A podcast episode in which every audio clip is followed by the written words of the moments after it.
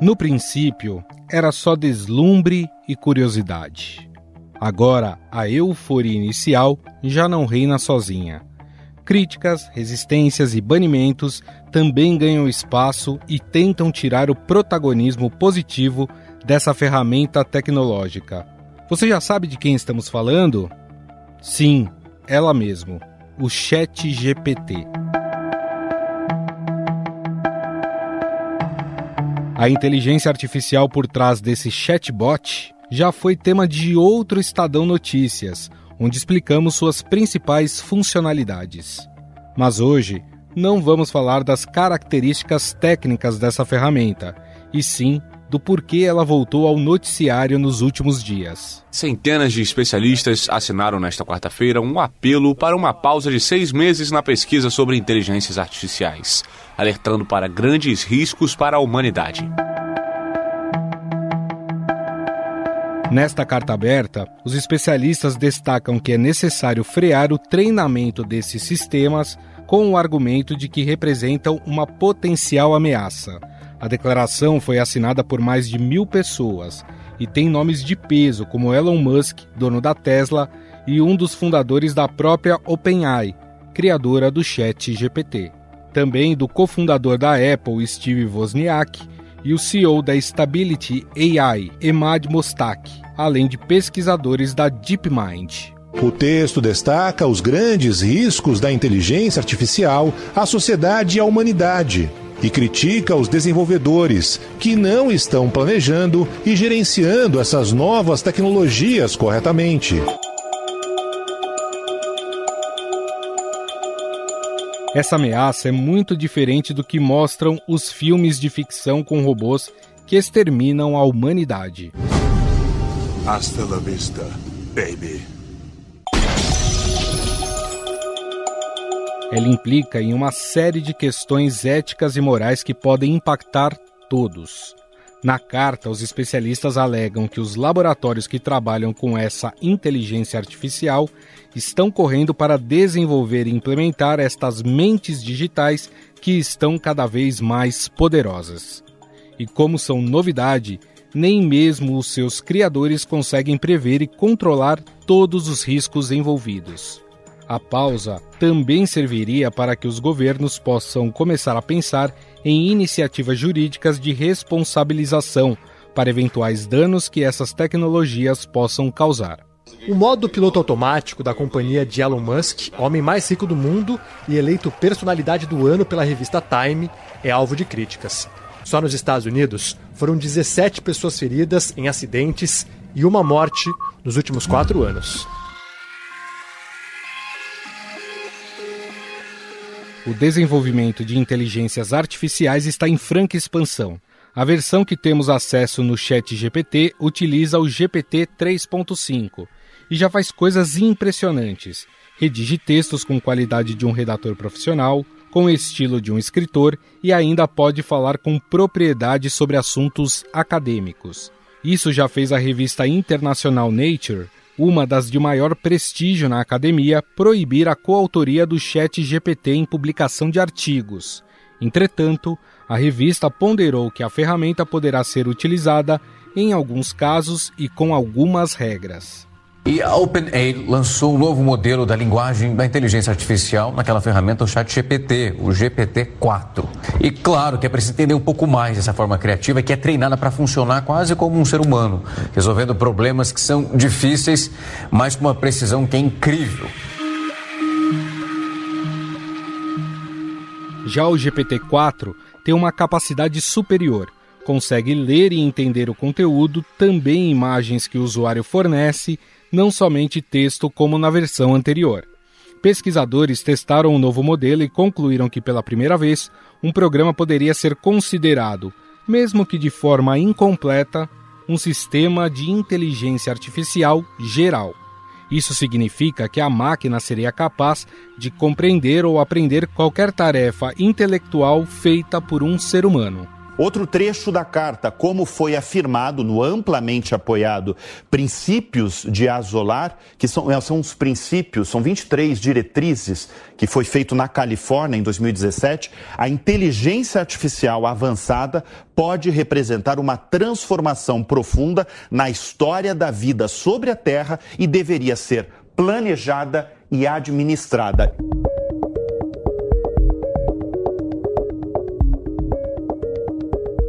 Outra preocupação seria com a perda de empregos. Ainda é difícil afirmar quais os setores que podem ser impactados, já que todas as ferramentas ainda estão em modo bruto e precisam ser lapidadas e regulamentadas. Mesmo assim, um relatório recente do banco de investimentos Goldman Sachs diz que a inteligência artificial poderia substituir o equivalente a 300 milhões de empregos em tempo integral. Isso significa que as mentes digitais poderiam tomar um quarto das tarefas laborais nos Estados Unidos e na Europa. Mas, como toda nova ferramenta, surgem também novos postos de trabalho que não existiam até agora e acarretam em um aumento de produtividade. Por causa desses riscos, autoridades italianas anunciaram a decisão de bloquear o Chat GPT, acusando-o de violação de privacidade de dados e de não dispor de um sistema de verificação de idade para usuários adolescentes. Afinal, as novas inteligências artificiais podem produzir uma espécie de Armagedon na sociedade? É preciso que os governos discutam uma regulamentação específica sobre essas ferramentas? Quem vai nos responder essas e outras perguntas é o pesquisador sênior do ITS Rio, João Vitor Archegas. Tudo bem, João? Olá, Gustavo, tudo ótimo. Muito obrigado pelo convite. Obrigado você por ter aceitado aí bater um papo sobre esse assunto. Essa semana, João, a gente teve aquela carta manifesto de alguns executivos e especialistas da área de tecnologia pedindo o interrompimento por seis meses dessas ferramentas que utilizam uma inteligência artificial mais elaborada, com o mote de que ela poderia representar em um futuro uma ameaça à humanidade. Queria perguntar para você, de fato, a inteligência artificial, ela pode trazer uma espécie de caos para o mundo? Teoricamente, sim. A questão é que a gente ainda não está nesse estágio do desenvolvimento da inteligência artificial. Hoje a gente se encontra no estágio que a gente chama de inteligência artificial fraca. O que, que isso quer dizer? A inteligência artificial ela consegue simular alguns aspectos específicos da inteligência humana. Vamos olhar, por exemplo, para o carro da Tesla, o carro automático. Ele consegue dirigir. Vamos olhar para o chat GPT ele consegue produzir textos baseados em linguagem natural. Vamos olhar para o DALL-E, né? aquela inteligência artificial que consegue criar novas imagens do zero. Então, são aspectos específicos da inteligência humana. A gente ainda não tem uma inteligência artificial que consegue reunir tudo isso a ponto de competir tete a tete com a inteligência humana, com o cérebro humano. Então, esse segundo estágio, que ainda é teórico, a gente poderia chamar de inteligência artificial forte, ou então inteligência artificial geral, quando a inteligência artificial de fato conseguiria reunir todos esses aspectos da inteligência humana em apenas um programa de computador, e aí passaria de fato a representar um perigo para a humanidade, eventualmente até superando as capacidades do cérebro humano. Mas isso ainda é teoria. O que essa carta quer dizer basicamente é: olha, nós estamos nesse estágio de desenvolvimento da inteligência artificial, as coisas estão acelerando num ritmo muito rápido, muito veloz, e a gente tem que ter cuidado, porque eventualmente, quando a gente atingir esse segundo estágio do desenvolvimento da inteligência artificial, pode ser tarde demais. É o alerta né, que essa carta está fazendo para a humanidade como um todo. Até baseado nisso que você está falando, João, quando a gente fala dessa espécie de Armagedon produzido pelas máquinas, Claro que vem à cabeça alguns filmes e séries que trazem essa temática. Acho que o caso mais simbólico é o do Exterminador do Futuro, onde a rede Skynet assume o controle das máquinas, acaba com o mundo. Essa realidade distópica, pelo que você está falando, ela é possível de acontecer, mas a gente ainda está longe disso acontecer. É, exatamente, a gente pode pensar em outros casos da ficção científica, o caso 2001, uma Odisseia no espaço, o supercomputador HAL 9000, ele sai de controle, ele começa a controlar todas as funcionalidades, os aspectos da espaçonave, porque ele cria uma série, espécie de paranoia em relação ao objetivo da missão, e como ele não sabe, eventualmente, qual é, de fato, o objetivo da sua missão, ele começa a desconfiar das, dos comandos que são dados pelos humanos que estão ali para pilotar a nave. Então, sempre existiu na ficção científica esse medo em relação à inteligência artificial que sai de controle.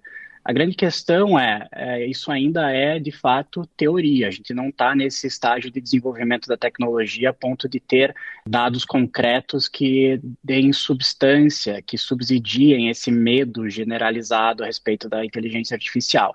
Então, sim, na teoria é possível, mas a gente ainda não está lá ainda. E você vê como esse assunto mexe com as pessoas. Ontem eu peguei um Uber e ele estava falando exatamente desse assunto e ele falou sobre esse manifesto. Ele falou: você viu que o Elon hum. Musk escreveu uma carta que está com medo dessa tecnologia, porque aí entram as teorias da conspiração que essa preocupação deles pode significar que eles já sabem de algo que nós não sabemos. Mas não é bem isso, né? Na verdade, a preocupação deles, como você bem explicou, é sobre o avanço. Quer dizer, não, não existe ainda é, uma regulamentação para que a gente possa ter controle sobre essas inteligências artificiais, né? Perfeito. O que assusta é a velocidade e a gente está vendo isso na prática em relação, por exemplo, ao Chat GPT. O Chat GPT já está na sua quarta geração. A terceira geração lançou pouco tempo atrás, a gente já está na quarta e os desenvolvedores já estão treinando uma possível quinta geração. Então, a velocidade com que a inteligência artificial está sendo treinada e na, logo na sequência implementada assusta, porque a gente não tem aquele espaço de tempo para revisar de forma independente quais são os possíveis efeitos colaterais, os efeitos negativos que essa inteligência artificial vai ter para o nosso tecido social. É, veja o caso das ferramentas de inteligência artificial que criaram a foto hiperrealista do Papa usando uma jaqueta puffer. Nesse fim de semana, as redes sociais foram tomadas por imagens falsas do Papa Francisco, vestindo, olha, o estilo do casacão branco, digno ali do, dos astros do hip hop contemporâneo.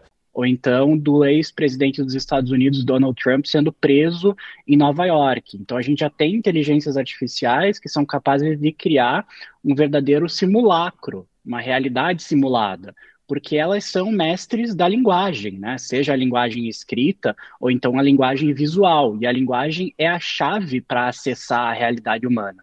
Através da linguagem que a gente cria a nossa realidade. Então, a partir do momento que elas conseguem criar imagens hiperrealistas, criar textos como se humano fosse, a gente começa a ter um problema do ponto de vista da distorção da realidade. A gente passa a acreditar que aquilo de fato é real quando não é. É uma simulação, foi algo criado artificialmente por um programa de computador.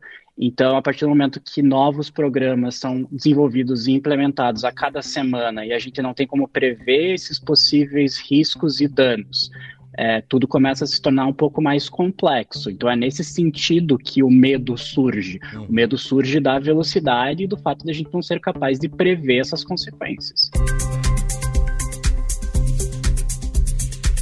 Você citou o Chat GPT, né? Que é a ferramenta que está em pauta hoje em dia. Inclusive, você citou também a, o lançamento dessa nova versão do chat GPT, a quarta geração, já estão pensando numa quinta, que no futuro, né, o chat GPT poderia compreender ou aprender qualquer tarefa intelectual que um ser humano possa executar.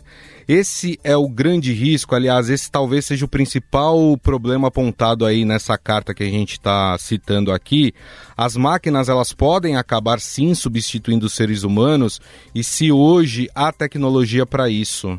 Exato. Hoje a gente ainda está falando em substituição de certos empregos, de certas funções.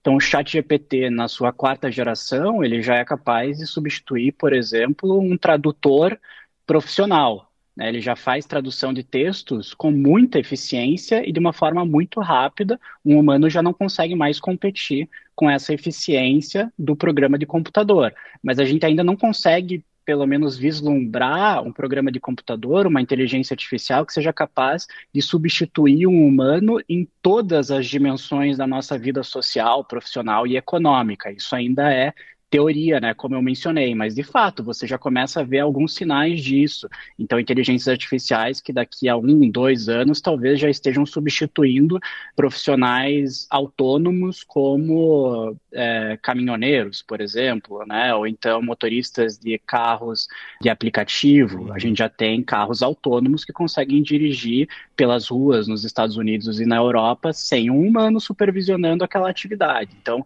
em alguns aspectos específicos da nossa vivência, de fato, a inteligência artificial já está nos substituindo. A questão é, será que ela poderá nos substituir em nossa humanidade como um todo, isso a gente ainda não tem certeza, mas obviamente a gente precisa pausar agora para se questionar e eventualmente criar uma moldura regulatória, né, uma série de princípios para garantir um desenvolvimento ético e responsável dessa tecnologia para evitar que isso aconteça. Perfeito. Aliás, esse é um ponto importante que você citou, exatamente porque há uma preocupação. Se você tem máquinas substituindo pessoas em seus ambientes de trabalho, mas a gente pode ter um caos no mundo, né? Pessoas sem emprego, aumento da fome, aumento da miséria. Diante do desenvolvimento dessas tecnologias tão avançadas e pensando nesse, nesse cenário futurístico, é preciso que os governos façam uma regulamentação sobre isso, é preciso limitar o trabalho dessas inteligências artificiais? Sem dúvidas, eu acho que regular é o primeiro passo. Vários países já estão tentando criar legislações específicas. É o caso do Brasil também. Existe um projeto de lei sobre regulação de inteligência artificial tramitando no Congresso Nacional. E a grande questão aqui é que a gente precisa dessa instância burocrática de revisão para garantir que entre o treinamento e a implementação da tecnologia a gente consiga prever todos os efeitos negativos e todos os riscos envolvidos na implementação daquele sistema antes que ele de fato chegue nas mãos do consumidor, do cidadão. Porque hoje o que acontece é, como a gente vê no caso da OpenAI em relação ao chat GPT, eles treinam o sistema, eles implementam o sistema. Ninguém, não tem um intermediário ali avaliando os riscos. É diferente de outras, é, outros setores da economia, vamos pensar, por exemplo, no setor farmacêutico. Quando uma indústria farmacêutica desenvolve um novo medicamento, ela precisa apresentar esse medicamento para as autoridades independentes e autônomas, para que elas façam uma revisão daquele medicamento entendam quais são os seus efeitos colaterais, né, quais são os seus efeitos no usuário, no paciente, e só então a empresa farmacêutica pode fabricar aquele medicamento em massa e comercializar aquele medicamento.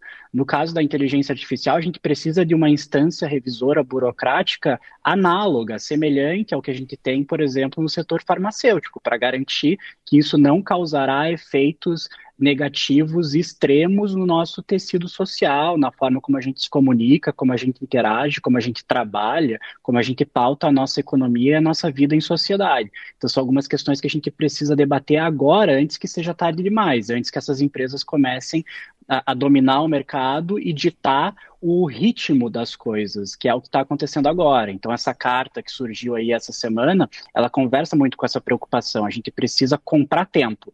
A grande questão é quanto tempo a gente precisa. Isso eu não tenho certeza. Uhum. Né? A gente está debatendo isso em diferentes países, em setores acadêmicos, âmbitos acadêmicos, há anos, há mais de uma década já, e a gente não chegou numa solução, a gente não chegou num consenso a respeito de como regular e qual é a moldura principiológica que a gente tem que aplicar ao desenvolvimento da inteligência artificial. Então, assim, será que seis meses é realmente o suficiente? Provavelmente não, né? E aí, para você falar, precisamos suspender por seis meses, você precisa também indicar um caminho um pouco mais concreto. O que, que a gente vai fazer nesses seis meses?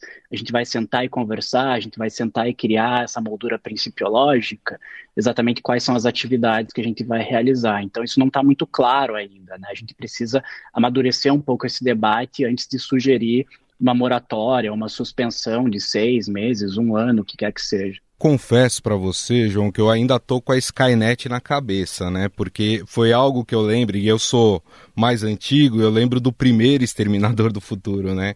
E a minha preocupação nesse sentido é se a tecnologia ela tá correndo, ela tá avançando muito rápido e a gente não tem o conhecimento suficiente para controlá-la. Isso pode acontecer, a gente pode perder o controle em relação às inteligências artificiais? Olha, em uma escala um pouco menor, isso já acontece. Então, vários sistemas de inteligência artificial que trabalham com parâmetros e metodologias de machine learning, né, aprendizado de máquina, eles já conseguem se reprogramar conforme eles vão interagindo com diferentes usuários na internet, em diferentes programas de computador.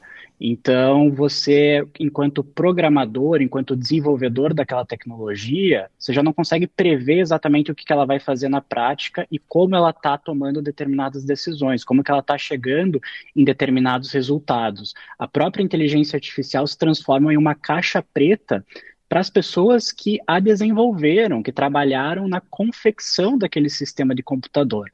Então, isso já é muito problemático, porque a gente não consegue mais compreender para que lado está indo a inteligência artificial. Por isso, inteligência, né? ela começa a tomar decisões com base nos dados que ela vai encontrando no seu dia a dia, e ela vai se reprogramando, aprendendo com esses dados e se tornando cada vez mais eficiente.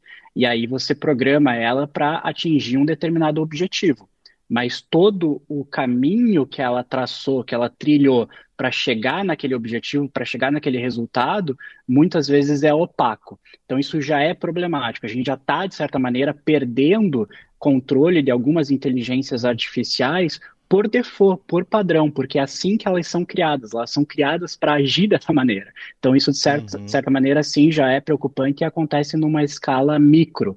A grande questão é, será que isso pode acontecer numa escala macro, a ponto de gerar né, uma ameaça para a humanidade? É, é isso que a gente está debatendo agora. Bom, nós conversamos com o pesquisador sênior do Instituto de Tecnologia e Sociedade do Rio de Janeiro, o João Vitor Archegas, ele que nos falou aí um pouco mais sobre os riscos em relação ao desenvolvimento de inteligências artificiais. João, queria te agradecer mais uma vez pela entrevista. Muito obrigado, viu, pelas explicações. Eu que agradeço, foi um prazer. Antes de encerrarmos o podcast, nós perguntamos ao chat GPT quais serão os possíveis empregos que ele vai roubar. Ficou curioso para saber a resposta? Nós publicamos no descritivo deste episódio, disponível em todas as plataformas, inclusive no YouTube e no portal do Estadão. Estadão Notícias. O Estadão Notícias desta segunda-feira vai ficando por aqui. Contou com a apresentação minha, Gustavo Lopes. O roteiro, produção e edição são minhas, de Jefferson Perleberg e Gabriela Forte. A montagem é de Moacir Biasi. Mande sua mensagem ou seu recado para o nosso e-mail podcast@estadão.com. Um abraço e até mais.